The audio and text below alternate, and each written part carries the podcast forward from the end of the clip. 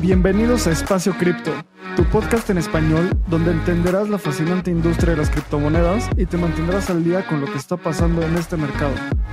Este espacio cada día se vuelve más relevante y es fundamental continuar entendiéndolo. Aquí buscamos describir elementos sobre criptomonedas de una forma simple y entretenida. Yo soy Lalo. Y yo soy Abraham. Ojalá disfrutes este episodio. Venga. Bienvenidos al episodio 30 de Espacio Cripto. Hoy tenemos un invitado muy especial. Él es Eduardo Ríos. Lalo es Product Owner en Bitso, además de escritor y creador de contenido en el ecosistema cripto. Tiene una licenciatura en finanzas, así como una licencia de asesor financiero. Antes de unirse a Bitso, trabajó en proyectos para algunas de las empresas más importantes en el sector financiero en Latinoamérica, como la Bolsa de Valores de Perú, Citibanamex, Santander, Banco Galicia, entre otras. Lalo está envuelto en la automatización de estrategias de trading y en 2020 cofundó Espacio Cripto, podcast que se ha vuelto uno de los más escuchados en Latinoamérica en temas cripto. Antes de escuchar este episodio, vamos a un anuncio de nuestros patrocinadores. Usar, comprar y vender Bitcoin y otras criptomonedas es más fácil de lo que te imaginas. Bitso es la primer plataforma regulada en Latinoamérica que te brinda acceso de forma simple y segura.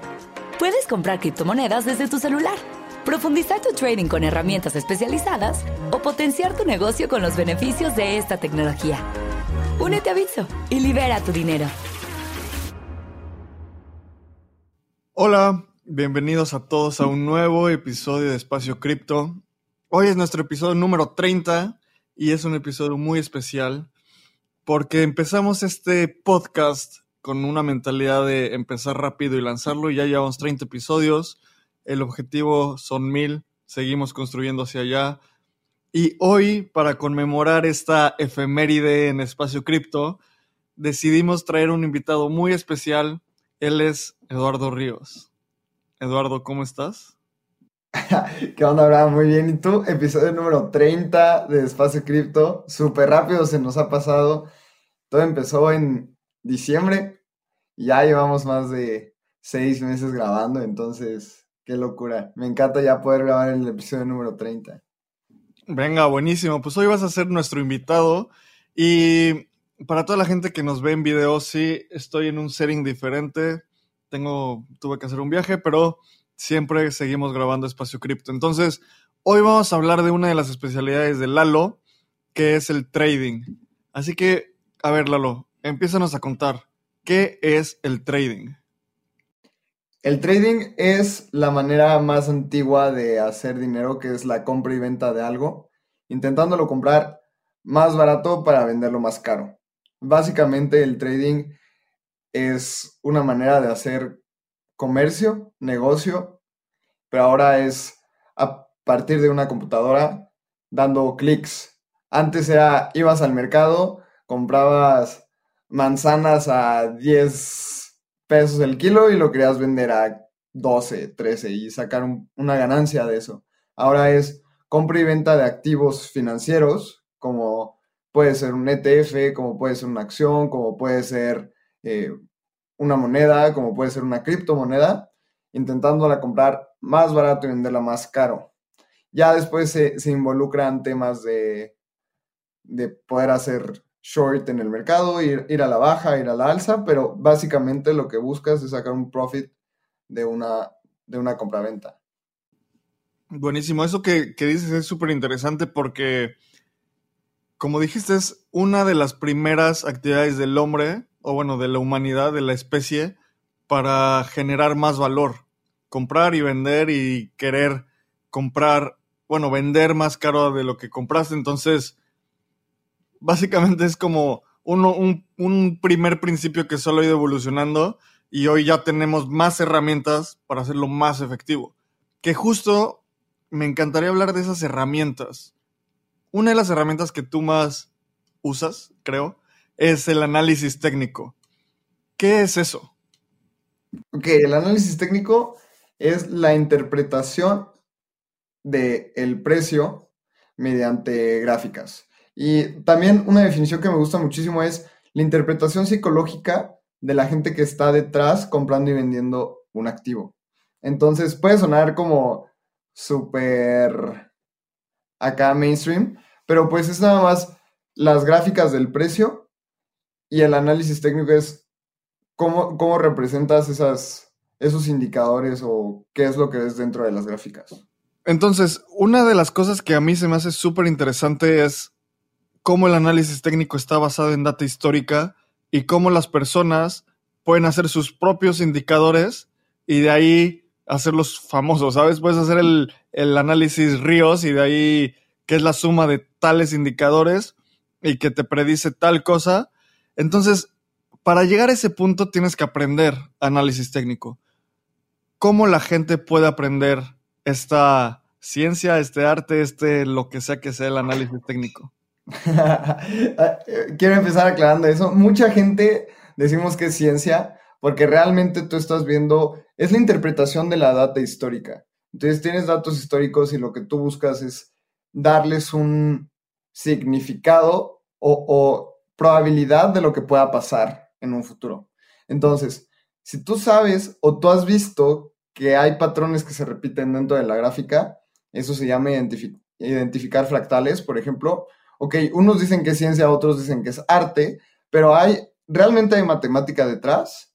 Entonces, cada quien puede dar su propia definición. Y el análisis técnico también, como decías, los indicadores. Los indicadores están hechos a bases matemáticas. Por ejemplo, tenemos las medias móviles, que después vamos a entrar en ello, pero este es el promedio de los últimos 20 días graficados. Entonces, todo eso es matemática pura. Y sí, como dices, si alguien encuentra eh, ciertos patrones matemáticos, puede realizarlo un indicador y le podemos llamar el indicador de espacio cripto y hay muchísima gente que tiene indicadores que vende, porque realmente puedes testearlos, los puedes probar históricamente y si hay un profit y si estás en utilidad, esos indicadores valen muchísimo. Porque además eso ya lo puedes automatizar y puedes hacer cosas más locas. Pero ¿cómo la gente puede empezar a aprender de trading? Eh, hay un libro que es como la Biblia del trading, que se llama El análisis técnico de los mercados financieros. Y ese es un librazo que todo trader tiene que leer cinco o seis veces, porque te resume muy bien muchísimos tipos de indicadores. Te puede decir eh, de lo más básico hasta lo más pro. Y es un libro excelente que lo pueden buscar en internet. Eh, y bueno, ¿cómo, aprende la gente? Es practicando. Tú, si me estás escuchando y quieres aprender a hacer trading, tienes que picarle. O sea, y les recomiendo muchísimo que abran cuentas en exchanges testnet, que son eh, prueba y puedes tradear dentro del exchange sin arriesgar tu dinero. Entonces ahí es como en donde yo empecé y realmente no sabía nada, nada, nada. Esto fue hace más de nueve años en donde yo le estaba picando así que, ah, pues veo que la gráfica está subiendo, pues vendo. Eh, veo que la gráfica puede empezar a bajar este, meto un short, meto un corto. Y hay recursos muy buenos. A mí me gusta mucho recomendar eh, Baby Pips, que es una página completamente de educación de cómo empezar a hacer trading. También tenemos ahí una sorpresita de parte de Espacio Cripto que se va a venir y estamos preparando y estamos muy emocionados, Abraham y yo. Entonces, espérenla pronto de lo que pueda llegar a ser esto. Pero sí, creo que el análisis técnico también es mucho de introspección y saber qué es lo que a ti te funciona. Aprendan indicadores. Yo les puedo sugerir el RCI, las medias móviles, eh, MACD. Empiecen a ver todo ese tipo de cositas en internet, lean mucho y practíquenlo. Es, como querer jugar fútbol sin nunca jugarlo, pues no, tienes que, tienes que tener skin in the game. Oye, Lalo, algo que a mí me ha interesado mucho desde que nos conocemos como saben los escuchas de Espacio Cripto y tú, yo no soy trader, odio tradear. Creo que es una actividad muy, muy interesante, pero tienes que tener un perfil muy específico para ejecutarla. No es para cualquier persona y yo no soy el, la audiencia o el tipo de persona que va a estar tradeando. Me acuerdo mucho que tú me has contado que tienes una rutina y tienes unas reglas específicas para ser trader. ¿Puedes ahondar en eso? ¿Por qué son importantes y cómo las definiste? ¿Cuáles son? Cuéntanos. Claro, sí, o sea, creo que el paso número uno es tener una estrategia. Y cuando yo empecé, tenía una libreta al lado y tenía mis propias reglas, así de que, ¿cómo me siento hoy? primero es como, ¿cómo estás tú? Porque la toma de decisiones, si no estás bien, a veces nada más estás arriesgando tu dinero. Y hay una delgada línea entre el trading y entre el apostar. a mí me gusta mucho hacer la comparativa del póker. O sea, hay muchísimos jugadores de póker que son buenísimos haciendo trading y hay muchísimos traders que son buenísimos jugando póker. ¿Por qué? Porque tienes que tener, estar consciente de, ok, estoy bien, no es que tenga la urgencia de hacer dinero, porque si tienes la urgencia de hacer dinero, el trading eh, te la va a jugar al revés. O sea, es como, si tienes que sacar mil dólares hoy y le metes este, 10 dólares y pones, así te vas con un leverage de 100x y pierdes tus 10 dólares porque querer hacer mil, pues es una apuesta, es como ve al casino y mejor pone el dinero a la ruleta. Entonces, tienes que saber cómo estás, y literalmente yo tenía mi cuadernito y era como, me preguntaba, ¿cómo estás hoy? Y ya, si estoy bien, ok, lo palomeaba, ¿no? Y después, yo todas las mañanas medito, más en esos tiempos que yo estaba aprendiendo, la verdad es que lo he, lo he acortado mi tiempo de meditación, pero si era como, ok, ya estoy 100% centrado. Y luego tengo mis, mis pasos en el trading. Entonces, uno es estás haciendo trading a favor de la tendencia. Entonces, si, yo veo una tendencia alcista, que es cuando el precio tiende a estar subiendo, no meto eh, trades que vayan a la contraria de eso. ¿Por qué? Porque no soy un mago, no, no adivino cuando todo el mundo decide vender Bitcoin. Si Bitcoin está subiendo, pues por lo normal es que tienda a seguir subiendo, entonces siempre voy al alza. Si Bitcoin está bajando, pues normalmente puede que siga bajando. Entonces es como, ok, tu, tu operación está a favor del mercado. Pues sí, ok, entonces palomeas. Después, o sea, los estoy resumiendo, pero es como, ok, tu tendencia es alcista. Después que viene, ¿qué indicadores son los que yo usaba en ese entonces cuando tenía mi libreta? Me encantan las medias móviles y siempre lo digo. Es un indicador que les recomiendo a la gente que nos escucha empezar a estudiar para saber qué es. Y es un promedio del precio. Entonces, eso nos ayuda a saber para, o sea, en, tiempo histórico hacia dónde ha estado yendo el precio. Y ya, entonces yo ponía, pongo, mis medios móviles me están indicando la misma tendencia a largo plazo. No, pues sí. Y palomeaba. Entonces yo tenía mi estrategia. Y si todo eso era real, o sea, si, yo podía palomear todas mis cajitas, entonces abría la operación. Y eso me sirvió muchísimo para entender hacia dónde hacia dónde abrir mi, operación y hacia dónde no. Entonces, si un día yo estaba súper mal y, decía, necesito dinero ya, lo menos que hacía era tradear porque sabía que iba a perder mi dinero. Si la tendencia era alcista y yo quería ser mago y adivinar cuál era el top del precio de Bitcoin, pues no metió en short. No, no, no decía que el precio iba a bajar. Si tu tendencia es alcista, le daba. Si las medias móviles me estaban diciendo el precio tiende a subir, entonces pues yo compraba.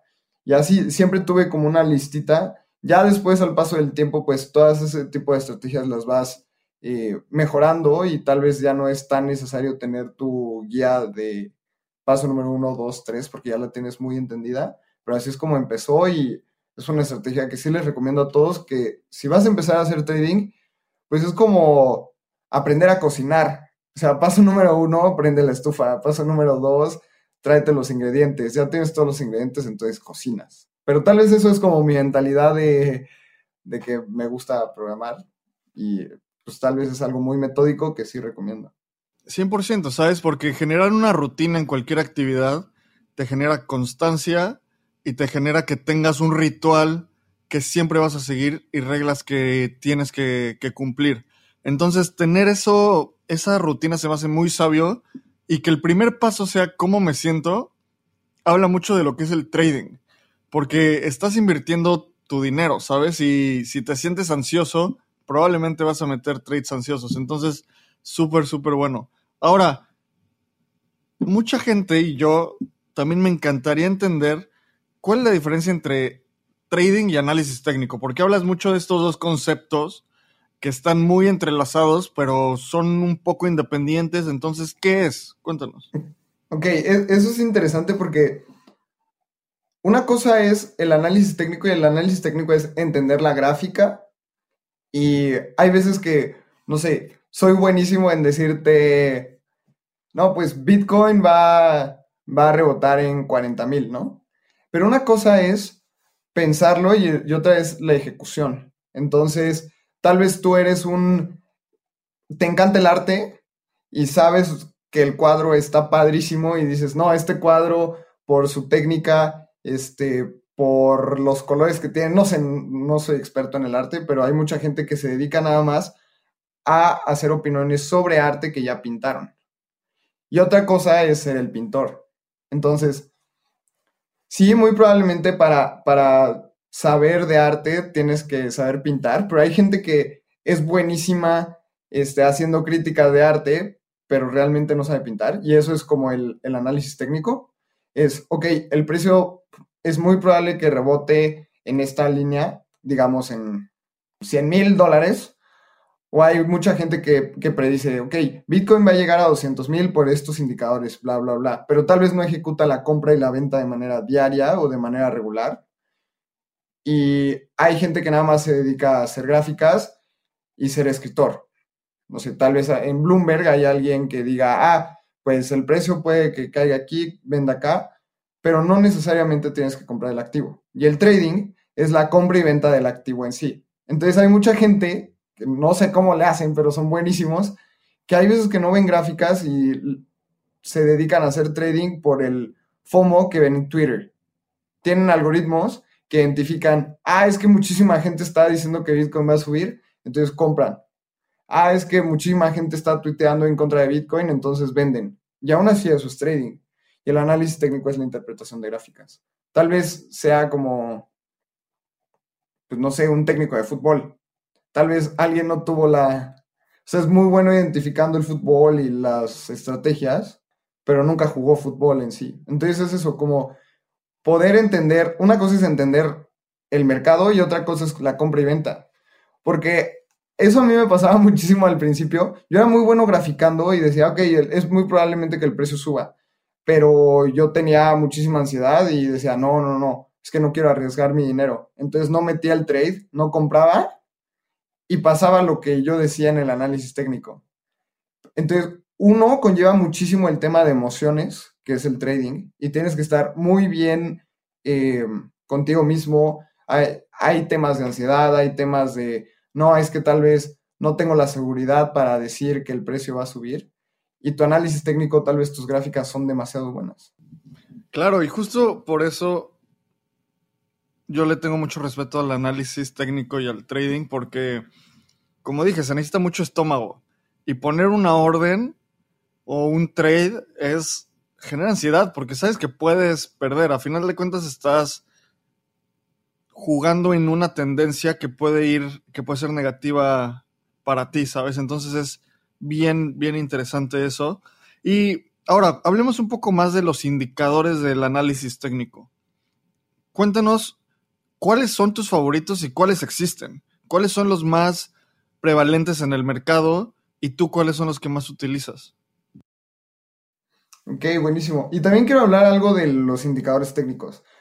Hay más de 2.000, 3.000 indicadores. ¿Por qué? Porque cualquiera puede hacer su indicador.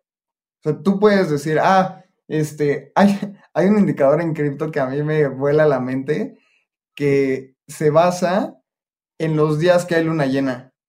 Entonces, hay gente que, que, tiene la tendencia de que cuando hay luna llena, el precio de Bitcoin sube. Entonces, tú puedes entrar a TradingView, que es una herramienta que muchos usamos para, para hacer análisis técnico, y literalmente te indica, ah, tal día hay luna llena. Y hay una influencer que no tengo el nombre exacto, pero la voy a buscar y, y lo voy a decir al rato, que esta mujer dijo así como pónganle muchísima atención a Bitcoin. El, fue como el 27 de julio y ese día Bitcoin subió muchísimo y fue a base de esta luna llena. Entonces, hay miles Y hay mucha gente que sabe usar, por ejemplo, el, el RCI, ¿no? O, o cosas así medias locas. Pero este indicador a mí me vuelve loco. Y justo creo que eso es algo súper bueno porque muestra cómo en todos los mercados puede que sea verdad o no, no sé. Yo creo que es completamente especulación ese tipo de indicadores de luna llena y así, pero muestra cómo en todos los mercados hay gente como muy profesional, hay gente que puede hacer scams, hay gente que hace de todo. Entonces es bien importante identificar las cosas que son fidedignas y las cosas que en realidad te van a agregar valor. Y entonces, lo que ahorita dices, Lalo, de los indicadores, ¿tú cuáles ves que son, o sea, sin dar consejos de inversión y todo eso, cuáles son los que se te hacen como más exactos y también predicen diferentes cosas? Entonces, cuéntanos cuáles son y qué predicen. Yo empecé con el RCI y el MACD. Ok, entonces, ambos son promedios y es, esa base matemática y son muy populares porque es muy fácil de entenderlos. Entonces, hay veces que yo como trader es como ser un piloto de Fórmula 1, ¿no? Pues tú vas manejando y no es necesario que sepas cómo funciona todo el motor para, para poder manejar un coche de Fórmula 1. Entonces hay veces que hay gente que no le interesa saber qué es el MACD, solo que funcione el MACD. Y el MACD es esa base de promedios y te indica la sobrecompra o la sobreventa de un activo, al igual que el RSI, nada más que se interpreta un poquito diferente y tienen diferentes parámetros. Pero estos dos son súper famosos eh, y también para novatos son muy buenos porque son muy visuales.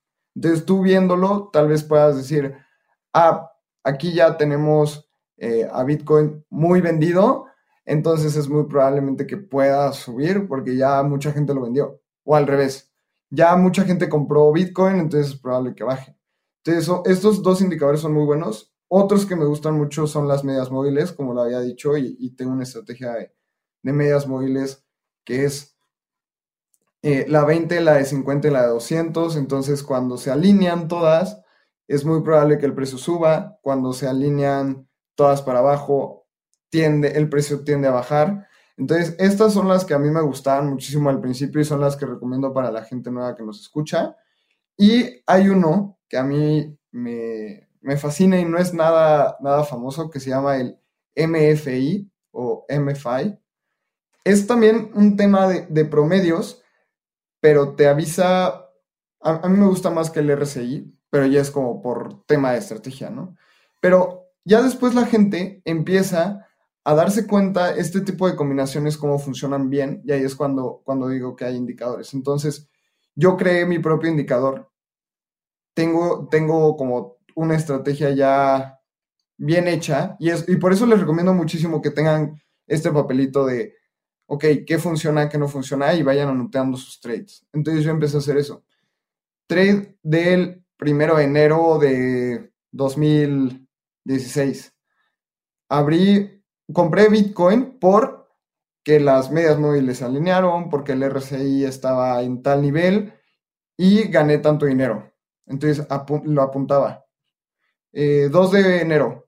Eh, Bitcoin estaba en tal precio, yo vi que estas dos cosas se alinearon y vendí y perdí dinero. Entonces, esto me sirvió para saber qué me funcionaba a mí y qué no me funcionaba. Después de hacer esto por un periodo muy constante, ya supe que me funcionaba a mí, lo automaticé y ahora es un indicador que tengo privado que es el que me sirve para tradear. Pero sí les recomiendo mucho que hagan este tipo de cosas para entender qué funciona y qué no. A final de cuentas es un tema de consistencia y constancia, ¿no? De hacerlo con un proceso específico y hacerlo frecuentemente. Así haces, así te vuelves maestro en cualquier disciplina y el análisis técnico no es, no es la excepción. No es como la gente lo cree que te metes, abres tu cuenta en un exchange ves dos líneas y empiezas a comprar y vender, ¿sabes? Creo que hay muchísima, muchísima gente que hace menosprecia estos análisis.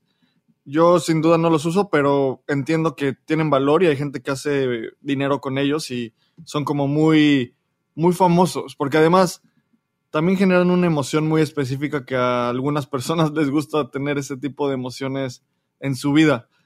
Ahora, has hablado del proceso, de los indicadores, todo esto suena como bien complejo. ¿qué es lo más difícil de todo? ¿Qué es lo más difícil al hacer trading?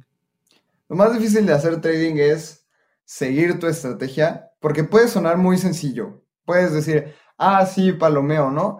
Pero cuando tienes el gráfico enfrente y tienes que hacer las cosas de manera constante, como lo mencionabas, no es tan fácil. O sea, si tú ves el precio y dices, nah, esta vez va a ser diferente, e-, ese esta vez va a ser diferente es súper, súper eh, engañoso y a mí me pasaba mucho.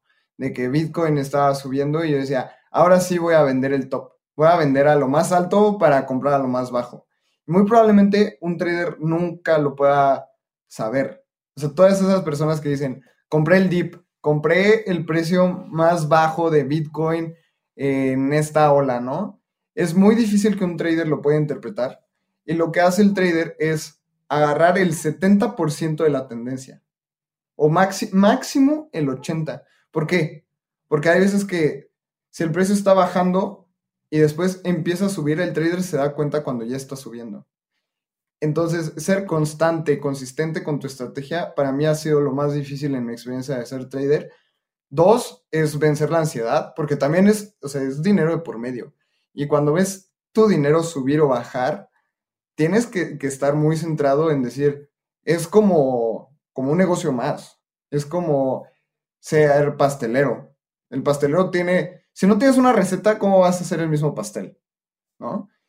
y ya estar ahí enfrente es, ok, tengo que seguir esto, pero aquí tienes el FOMO o tienes la presión del dinero, porque ves tus numeritos eh, subir y si tenías 10 dólares y ahora ves 12, está padrísimo, pero si tenías 12 y después ya tienes 2, te entra ansiedad. Entonces es saber que el dinero es tu commodity, tu materia prima y entender que no es más que una estrategia constante. Wow, y a final de cuentas, ¿tú cómo, por qué te empezaste a interesar en esto?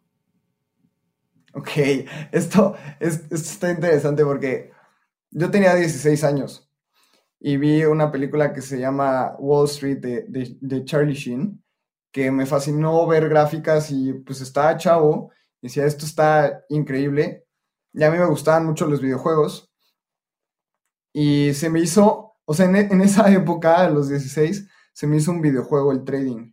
La compra y venta era como, wow, el poder interpretar el análisis técnico y poder decir que las gráficas subían y bajaban y hacerlo constante, fue como, como un reto más que una, como una necesidad de sacar dinero. Entonces yo tenía 16 años y empecé a hacer esta interpretación de gráficas y se me hizo un videojuego más eh, con mayor utilidad y en donde podía hacer más dinero que jugando a Age of Empires 2 cuando a mí me encantaba jugar eso, ¿no? Entonces, se me hizo un videojuego que ahorita digo, es nada más que un juego, o sea, para nada es un juego, es una manera de vivir y una manera de hacer dinero, pero cuando lo veo de esta manera y hago introspección a mi niño de 16 años, pues tenía mucho sentido. Si iba a pasar seis horas jugando videojuegos o seis horas aprendiendo a interpretar el mercado, pues es algo mucho más retador, es algo que, que deja utilidad y es algo que me obsesionó. Entonces fue así como empecé. A mí me gusta justo preguntar eso de cómo empezó, porque creo que habla mucho cómo empieza, habla mucho de cómo tú llegaste a donde estás, ¿sabes? Que es esa curiosidad que te inspiró, te inspiraron los mercados y empezarlo a ver como un videojuego, literalmente fue curiosidad y un hábito que ya tenías que era jugar.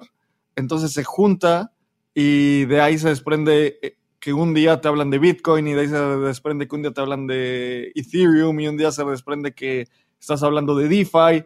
Entonces todo fue una, como esos fichitas de dominó cayendo poco a poco, que al final llegamos aquí gracias a eso, ¿no? Y ahora, otro tema bien interesante es que ya el trading puede ser súper automatizado. No tienes que estar frente a tu computadora picando, comprando y vendiendo. Puedes programar un bot y que lo haga por ti y que ejecute tu estrategia.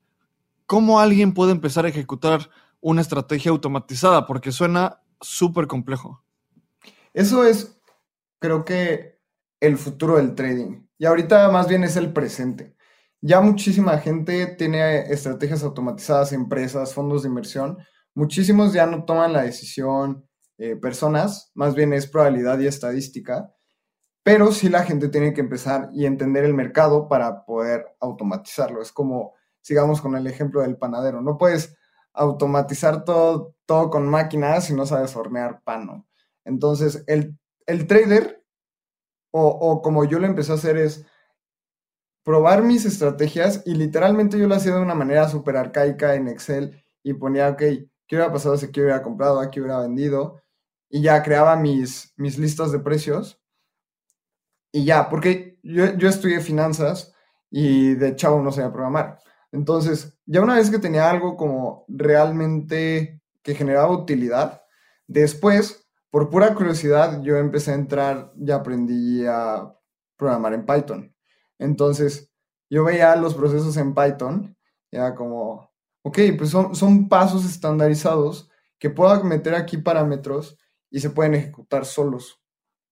Después empecé a ver, es que creo que mi, mi mayor habilidad de toda la vida es saber usar Google. O sea, es hacer, hacer preguntas correctas. Entonces yo buscaba así como, este, ¿qué es Python? Después me metí a ver cómo automatizar estrategias de trading y vi que eran procesos.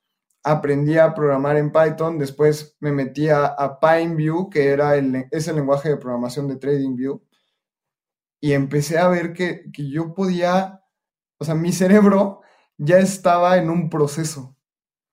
Y, es, y piensen así, ¿cómo puedo crear procesos para que alguien más o una máquina los pueda hacer?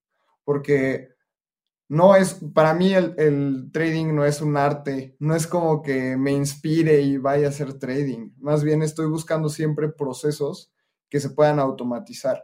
Entonces, ya que tienes un proceso y que ya sabes que primero eh, va la leche, después los huevos, después lo mezclas y después lo metes al horno y te sale un pan, y lo pruebas y te sale siempre el mismo pan, ya lo puedes empezar a, automatizar. Entonces, primero, mi, recomendación es aprendan de trading, entiendan qué es lo que están haciendo detrás del trading y después aprendan Python y vean tutoriales. Bueno, yo aprendí en Udemy y veía videos en YouTube y le picaba y yo no sabía ni siquiera cómo programar en la consola, entonces me metí a saber que era una consola.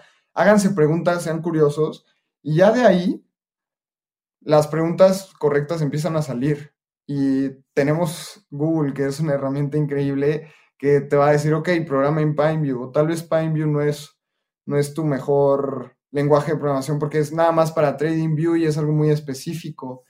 Ya, y lo que pasó es que como yo no sabía programar en otra cosa, entonces automaticé en TradingView, pero tuve muchísimos problemas de cómo conectar los exchanges a mi estrategia entonces, no, o sea, tal, vez si yo le platico a un programador experto en estrategias automatizadas cómo tengo mi estrategia automatizada, me dé un zape y me diga, estás bien menso, ¿no? Pero a mí fue lo que me funcionó y ahorita tengo esa, esa estrategia automatizada en una computadora en la nube que todo el tiempo está prendida y está esperando señales y ya nada más cuando se ejecuta algo me llega un mensaje a mi celular y ya no tengo que estar todo el tiempo buscando ese proceso que se pudo automatizar. Entonces busquen, busquen procesos en donde siempre se pueda y deleguenlos, si no es a personas, a computadoras. Creo que justo ese es un punto que puede generar mucho valor a mediano plazo, es identificar qué procesos hay y cómo esos procesos puedes automatizarlos y que te generen valor, como dije. Entonces, justo en el trading, creo que eso puede ser uno de los principales puntos de que, que traiga mucha gente a esta industria y que siga creciendo, porque ya es una industria gigante, no solo en cripto, sino en, en, en cualquier mercado. Así que es una tendencia, va a seguir. Lo que dices de trading como videojuego se me hace fascinante porque el gaming es una tendencia gigante también hoy en día y trading con cripto cada día es más accesible al mundo. Entonces esto solo sigue una tendencia donde más gente va a adaptarse y lo va a entender, va a ser más letrada financieramente, toda esta evolución financiera que viene con toda la evolución en fintech, la evolución en gaming, la evolución en cripto, la evolución en tantas cosas que convergen y trading es un, un punto más a ese juego mundial que está, que está evolucionando. Así que, Lalo, muchas gracias por venir a Espacio Cripto. Esta es tu casa. Cuando quieras te tenemos de vuelta. Y una pregunta que le decimos a todos los invitados, pero ahorita la vamos a cambiar. Si pudieras irte a cenar con Vitalik Buterin, ¿qué le preguntarías? Y para que todo, todo el mundo sepa, Lalo no sabía que le iba a hacer esta pregunta. ¿Qué le preguntaría a Vitalik? Le preguntaría cómo pudo, estando tan joven, 17, 18 años, juntar a las mentes más brillantes para desarrollar Ethereum. Porque hay mucha gente que es muy joven y tiene ideas impresionantes y nadie les hace caso. Es como, no, tú estás muy joven, este, tienes 17, 18 años, eres un niño ruso que se fue a Canadá y de así es como algo no tan normal y junto a las mentes más brillantes dentro de la criptografía y dentro de para desarrollar una idea. Y eso a mí me fascina como el liderazgo detrás de Vitalik, que mucha gente no lo ve y lo ve en fotos y, y le tira hate porque está flaquito y se mueve raro y es muy antisocial. Pero ¿cómo pudo comunicar su idea tan bien para que mucha gente lo arropara y se desarrollara? Porque Vitalik no era como el, el gran, no es el gran desarrollador que todos esperan.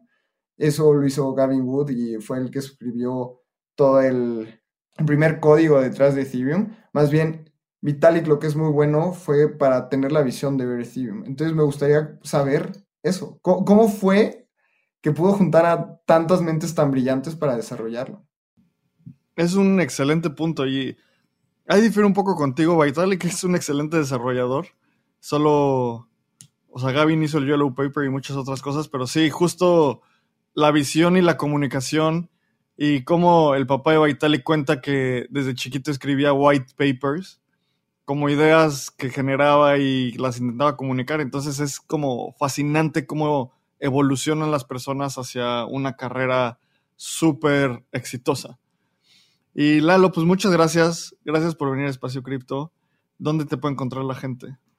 En mi Twitter estoy activo como arroba Lalo Cripto. Mi correo es lalo arroba espaciocripto.io. Y en el Twitter o Instagram de Espacio Cripto, a veces yo estoy detrás de contestar los mensajes cuando, cuando no es Ana Pau nuestro equipo. Y este, ahí pueden mandarnos un mensaje y preguntarnos cualquier cosa y estamos bien activos.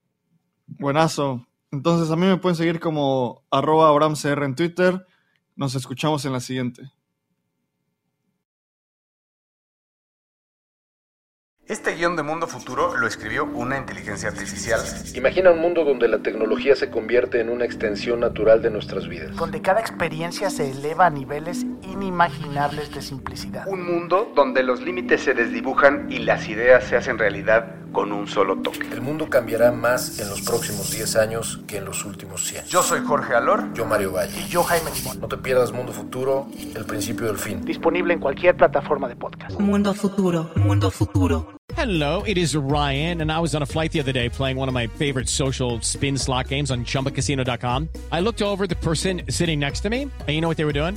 They were also playing Chumba Casino. Coincidence? I think not. Everybody's loving having fun with it. Chumba Casino is home to hundreds of casino style games that you can play for free anytime, anywhere, even at 30,000 feet. So sign up now at chumbacasino.com to claim your free welcome bonus. That's chumbacasino.com and live the Chumba life. No purchase necessary. DTW, void, were prohibited by law. See terms and conditions 18 plus.